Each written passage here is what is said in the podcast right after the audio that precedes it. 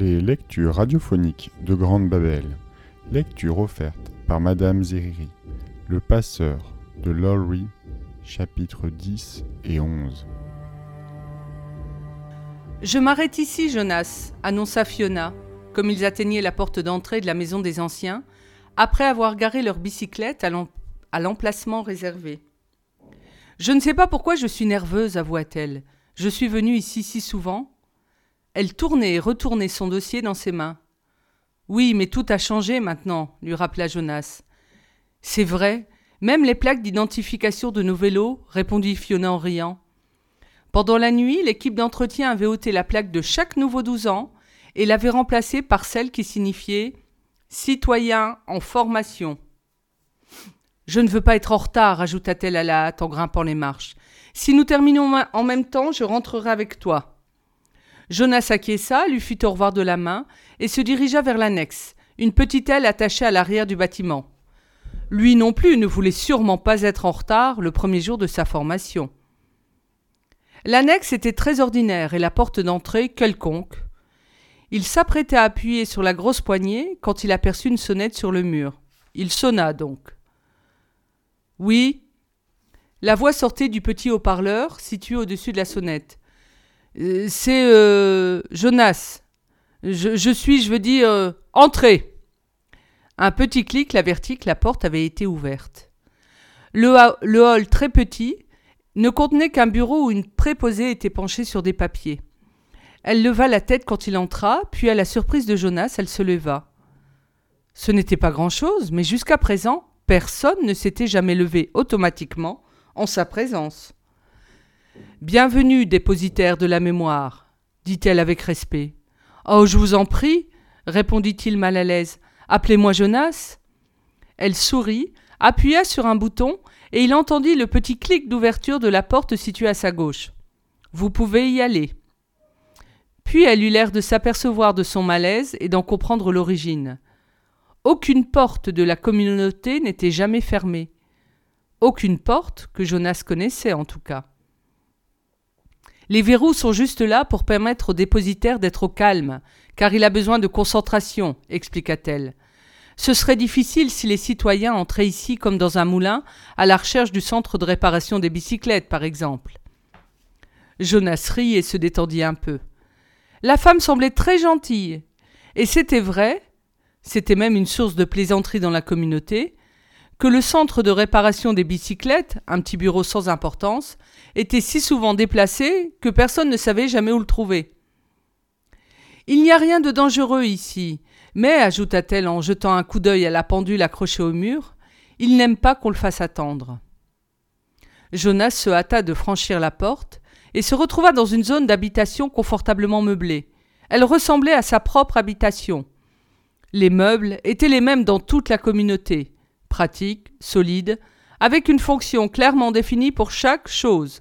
Un lit pour dormir, une table pour manger, un bureau pour travailler. Il y avait tout cela dans cette pièce spacieuse, bien que tout fût légèrement différent de ce qu'on trouvait dans l'habitation de Jonas. Le tissu qui recouvrait les fauteuils et le canapé était plus épais, plus luxueux. Les pieds de la table n'étaient pas droits comme ceux de la table de chez lui, mais fins, incurvés, et orné d'un motif sculpté dans le bois. Le lit, situé dans une alcôve à l'autre bout de la pièce, était recouvert d'un drap magnifique, entièrement brodé de dessins compliqués. Mais la différence la plus visible, c'était les livres. Dans l'habitation de Jonas, on trouvait les ouvrages de référence nécessaires, présents dans chaque maisonnée. Un dictionnaire et le gros livre de la communauté qui contenait la description de tous les bureaux les usines, les bâtiments et les comités. Et le livre des lois, bien sûr. Les livres de son habitation étaient les seuls que Jonas ait jamais vus. Il n'avait jamais soupçonné que d'autres livres existaient. Mais les murs de cette pièce étaient entièrement recouverts d'étagères qui allaient jusqu'au plafond. Il devait y avoir des centaines, peut-être des milliers de livres, aux titres gravés en lettres brillantes. Jonas les fixa du regard. Il ne pouvait pas imaginer ce que contenaient des milliers de pages. Y avait-il d'autres lois au-delà de celles qui régissaient la communauté? Y avait-il encore d'autres descriptions de bureaux et d'usines et de comités? Il n'eut qu'une seconde pour regarder autour de lui, car il était conscient que l'homme assis dans un fauteuil à côté du bureau le contemplait. Promptement, il s'approcha et s'inclina légèrement. Je suis Jonas. Je sais.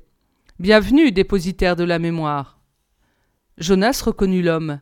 Il s'agissait du sage qui avait l'air d'être à part lors de la cérémonie, bien qu'il fût vêtu du même habit spécifique qui leur était réservé. Jonas regarda avec embarras les yeux pâles qui reflétaient les siens. Monsieur, je vous demande pardon si je ne saisis pas bien. Il marqua un temps, mais l'homme ne prononça pas la réponse consacrée, signifiant qu'il acceptait ses excuses. Après un moment, Jonas poursuivit. Mais il me semblait, je veux dire qu'il me semble, se reprit-il, en se rappelant que s'il y avait une occasion où la précision de langage était importante, c'était bien maintenant en présence de cet homme. Il me semble que c'est vous le dépositaire de la mémoire. Je, ne suis. Euh, on ne m'a attribué, je veux dire, sélectionné qu'hier. Je ne suis rien. Rien encore. L'homme le regardait pensivement, sans rien dire. Son regard alliait de l'intérêt, de la curiosité, de l'inquiétude, et peut-être aussi un peu de compassion. Il parla enfin. À partir d'aujourd'hui, à partir de ce moment, du moins en ce qui me concerne, c'est toi le dépositaire. Je suis dépositaire depuis longtemps, depuis très très longtemps. Ça se voit, non? Jonas fit oui de la tête. L'homme était ridé, et ses yeux, quoique perçants à cause de leur pâleur inhabituelle, semblaient fatigués. La peau autour des yeux formait des cercles d'une couleur plus sombre. On voit que vous êtes très âgé, répondit Jonas avec respect, car on accordait toujours aux anciens le plus grand respect. L'homme sourit. Il tâta la peau flétrie de son visage d'un air amusé. En fait, je ne suis pas aussi vieux que j'en ai l'air, dit-il à Jonas. Ce travail m'a vieilli prématurément. Je sais qu'à me voir, on dirait que je suis bon à être très prochainement élargi. Mais en réalité, il me reste un bon bout de temps devant moi. Je suis content pourtant qu'on t'ait sélectionné. Cela leur a pris du temps. Longtemps. L'échec de la sélection précédente était il y a dix ans, et mon énergie commence à diminuer. J'ai besoin de la force qu'il me reste pour te former. Un travail dur et douloureux nous attend, toi et moi. Assieds-toi, je t'en prie, ajouta-t-il en indiquant le siège qui se trouvait à côté. Jonas s'installa dans le fauteuil moelleux et rembourré. L'homme ferma les yeux et continua à parler. C'est dans cette même pièce que je suis venu pour commencer ma formation. cela fait si longtemps. Le dépositaire précédent me paraissait aussi âgé que je le parais âgé maintenant. Il était aussi fatigué que je le suis aujourd'hui. Soudain il se redressa, ouvrit les yeux et dit tu peux me poser des questions.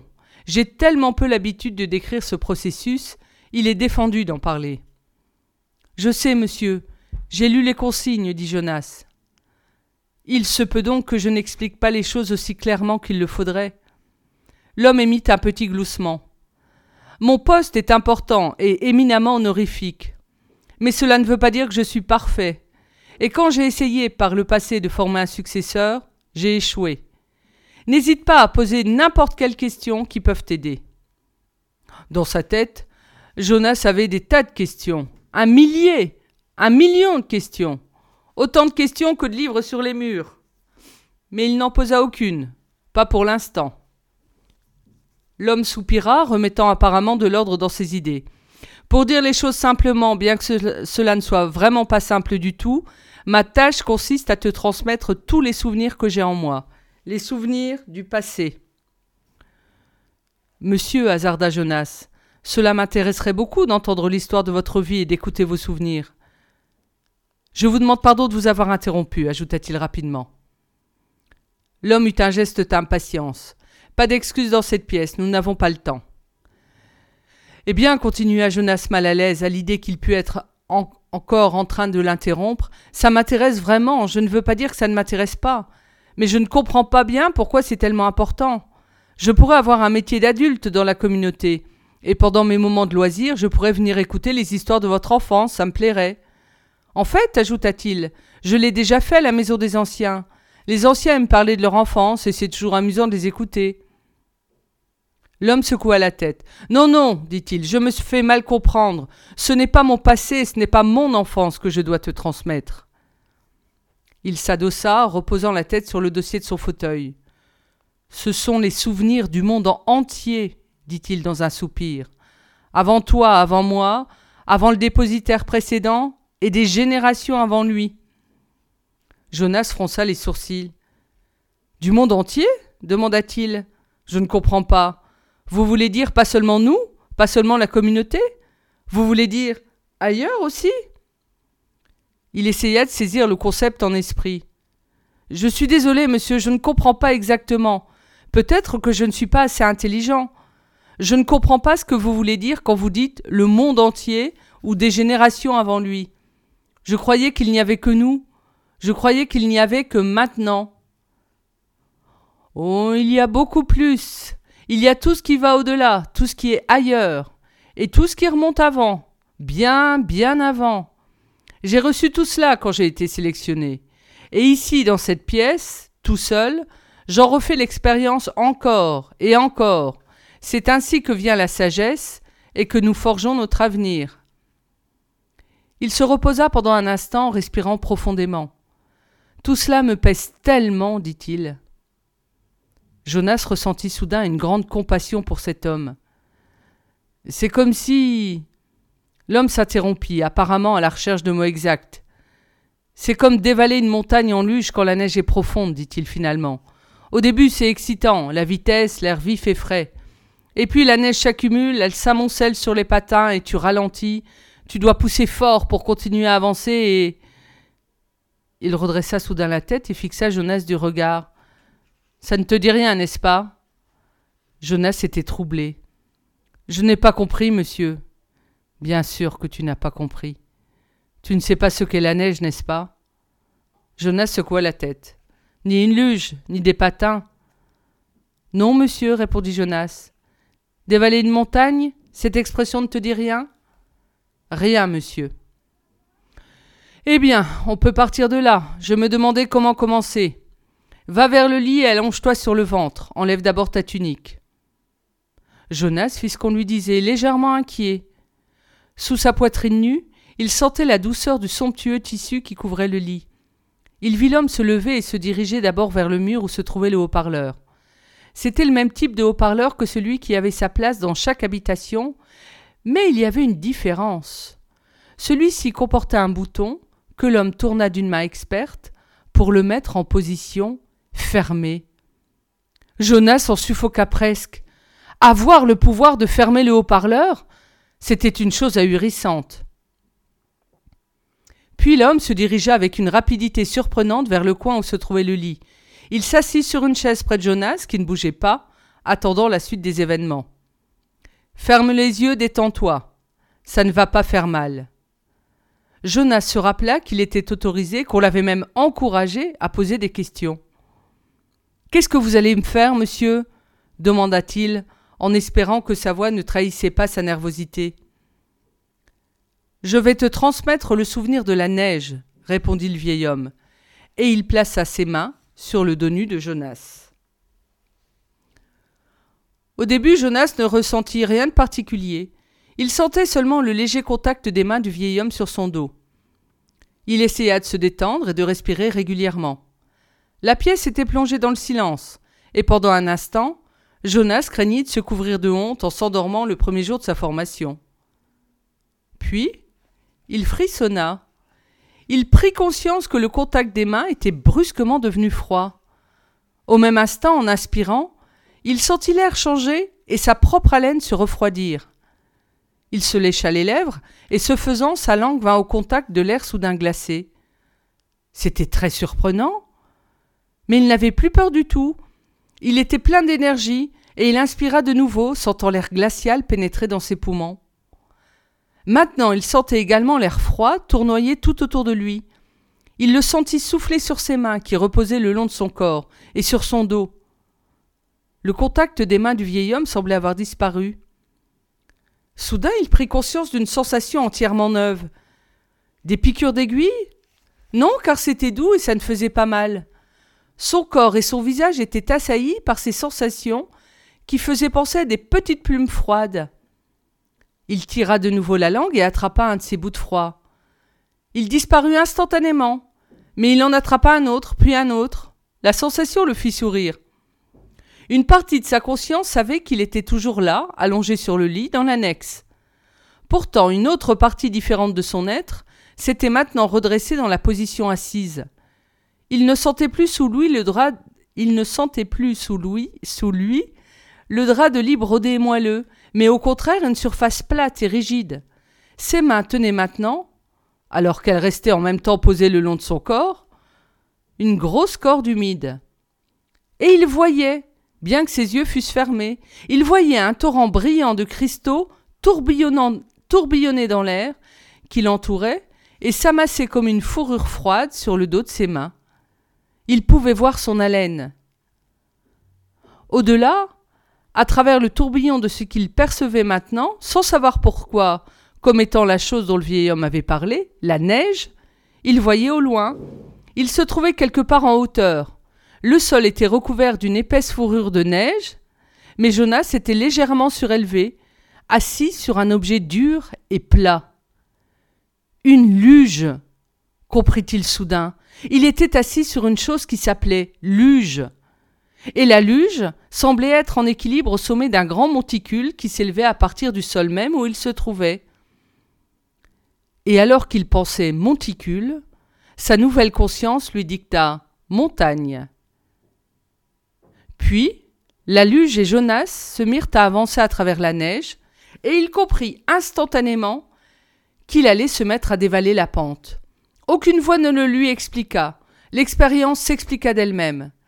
Son visage se mit à fendre l'air glacial, et il entama la descente à travers cette substance appelée neige, sur l'engin appelé luge, lequel se propulsait, ce qu'il savait maintenant sans hésitation, sur des patins. Saisissant tout cela tandis qu'il dévalait la pente, il était libre d'apprécier le sentiment de jubilation qui l'envahissait jusqu'à lui couper le souffle. La vitesse, l'air vif et pur, le silence total, la sensation d'équilibre, d'exaltation et de paix. Puis l'inclination de la pente diminua, le monticule, la montagne, s'aplanit, et la luge ralentit sa progression. Il y avait maintenant de la neige entassée tout autour, et Jonas accompagnait le mouvement de la luge avec son corps, afin que l'ivresse de la descente se poursuive. Finalement, la neige s'accumula au point de faire obstruction au patin effilé de la luge, et il s'arrêta. Il resta là un moment, haletant, la corde dans ses mains froides. Il se hasarda à ouvrir les yeux. Pas ses yeux de la montagne et de la luge, car cela était resté ouvert pendant toute la descente. Il ouvrit ses yeux ordinaires, et il vit qu'il était toujours sur le lit, qu'il n'avait pas bougé du tout. Le vieil homme, toujours près de lui, le regardait. Comment te sens-tu demanda-t-il. Jonas s'assit et s'efforça de répondre avec honnêteté. Étonné, répondit-il après un moment. Le vieil homme essuya son front avec sa manche. Ouf, fit-il, c'était épuisant. Mais tu sais, te transmettre ne serait-ce que ce petit souvenir, je crois que ça m'a retiré un poids. Vous voulez dire. Vous aviez bien dit que je pouvais poser des questions. L'homme l'encouragea d'un signe de tête à poursuivre. Vous voulez dire que maintenant vous n'avez plus ce souvenir, le souvenir de la descente en luge? C'est vrai, un petit poids en moins pour mon vieux corps. Mais c'était tellement bien Et maintenant vous ne l'avez plus, c'est moi qui vous l'ai pris. Le vieil homme rit. Je ne t'ai transmis qu'une seule descente, sur une luge, dans une neige, sur une montagne. J'en ai tout un monde dans ma mémoire. Je pourrais te les transmettre une à une, un millier de fois qu'il en resterait encore. Vous voulez dire que je. Je veux dire que nous pourrions le refaire demain demanda Jonas. J'aimerais vraiment beaucoup. Je pense que je pourrais diriger la luge en tirant sur la corde. Je n'ai pas essayé cette fois-ci parce que c'était tellement neuf. Le vieil homme secoua la tête en riant. Peut-être une autre fois pour te faire plaisir. Mais en vérité, nous n'avons pas le temps de nous amuser. Je voulais juste commencer par te montrer comment cela marchait. Maintenant, reprit-il d'un ton sérieux, recouche-toi. Je veux. Jonas se recoucha. Il était impatient de voir ce qui allait suivre. Mais il avait soudain tellement de questions à poser. Pourquoi n'avons-nous pas de neige, ni de luge, ni de montagne lança-t-il. Et quand est-ce qu'on en avait Est-ce que mes parents avaient une luge quand ils étaient petits? Est-ce que vous en aviez? Le vieil homme haussa les épaules et lâcha un petit rire. Non, dit-il à Jonas, c'est un souvenir très lointain. C'est pour ça que c'était si fatigant. J'ai dû lui faire traverser beaucoup de générations. On me l'a donné quand je suis devenu le nouveau dépositaire, et le dépositaire précédent avait dû lui aussi le faire remonter de très loin. Mais qu'est-il arrivé à toutes ces choses, à la neige et à tout le reste? Le contrôle climatique. La neige rendait les cultures difficiles, elle limitait les périodes agricoles, et l'irrégularité du temps rendait parfois les transports impossibles. Ce n'était pas pratique, et c'est tombé en désuétude quand nous en sommes venus à l'identique. Et les montagnes aussi, ajouta-t-il. Elles rendaient les transports peu commodes, les camions, les bus, ça les ralentissait, et donc? Il agita la main comme si c'était un geste de ce type qui avait entraîné la disparition des montagnes. L'identique, conclut-il. Jonas fronça les sourcils. J'aimerais bien qu'on ait encore ces choses-là, juste de temps en temps. Le vieil homme sourit. Moi aussi, dit-il, mais ce choix ne dépend pas de nous. Mais monsieur, suggéra Jonas, puisque vous avez tant de pouvoir. L'homme le reprit. De prestige, dit-il fermement. J'ai beaucoup de prestige, et toi aussi tu en auras. Mais tu apprendras que ce n'est pas la même chose que du pouvoir. Tiens-toi tranquille maintenant. Puisque nous avons abordé la question du climat, je vais te transmettre autre chose. Et cette fois, je ne vais pas te dire comment ça s'appelle, parce que je veux tester ta capacité à recevoir. Tu devrais pouvoir percevoir le nom sans qu'on te le dise. J'ai vendu la mèche avec la neige, la luge, la montagne et les patins en te les disant à l'avance. Sans qu'on le lui demande, Jonas ferma les yeux de nouveau. Il sentit de nouveau les mains sur son dos. Il attendit. Cette fois-ci, les sensations vinrent plus vite. Cette fois-ci, les mains ne devinrent pas froides, mais au contraire, il sentit leur chaleur contre son corps. Elles devinrent un peu moites. La chaleur se répandit, atteignit les épaules, le cou, jusqu'au côté de son visage. Il la sentait aussi à travers son pantalon. C'était une sensation agréable sur tout son corps. Et quand il se lécha les lèvres cette fois-ci, l'air était chaud et lourd. Il ne bougea pas, il n'avait pas de luge, il ne changea pas de position, il était juste dehors, quelque part, seul, allongé sur le ventre, et la chaleur venait d'en haut. Ce n'était pas aussi excitant que la descente à travers l'air enneigé, mais c'était agréable et ça faisait du bien. Brusquement, il en saisit le nom. Le soleil. Il saisit que cela venait du ciel. Puis ce fut la fin. Le soleil, dit-il à voix haute en ouvrant les yeux. Bien, donc tu as perçu le nom. Cela rend ma tâche plus facile, j'aurai moins de choses à expliquer. Et cela venait du ciel. C'est juste, dit le vieil homme, c'était comme ça dans le temps. Avant l'identique, avant le contrôle climatique, ajouta Jonas. L'homme rit. Tu reçois bien et tu apprends vite. Je suis très content de toi. Je pense que c'est assez pour aujourd'hui. Ça s'annonce bien. Une question turlupinait Jonas. Monsieur, dit-il, la grande sage m'a dit, elle l'a dit à tout le monde, et vous aussi vous me l'avez dit, que ce serait douloureux. Et j'avais un peu peur, mais ça ne m'a pas fait mal du tout, ça m'a beaucoup plu. Il fixa le vieil homme d'un air interrogateur. L'homme soupira. J'ai commencé par des souvenirs de plaisir. Mon échec précédent m'a appris à procéder ainsi. Il inspira profondément plusieurs fois. Jonas, dit-il, ce sera douloureux, mais cela n'a pas besoin de l'être tout de suite. Je suis courageux, vraiment. Le vieil homme le regarda pendant un moment. Il sourit. Je sais, dit-il. Eh bien, puisque tu l'as demandé, je pense que j'ai suffisamment d'énergie pour encore une transmission. Allonge-toi encore une fois, ce sera la dernière pour aujourd'hui. Jonas obéit gaiement, il attendit les yeux fermés et sentit de nouveau les mains, puis il sentit de nouveau la chaleur, de nouveau le soleil venu du ciel, de cette nouvelle conscience si insolite pour lui.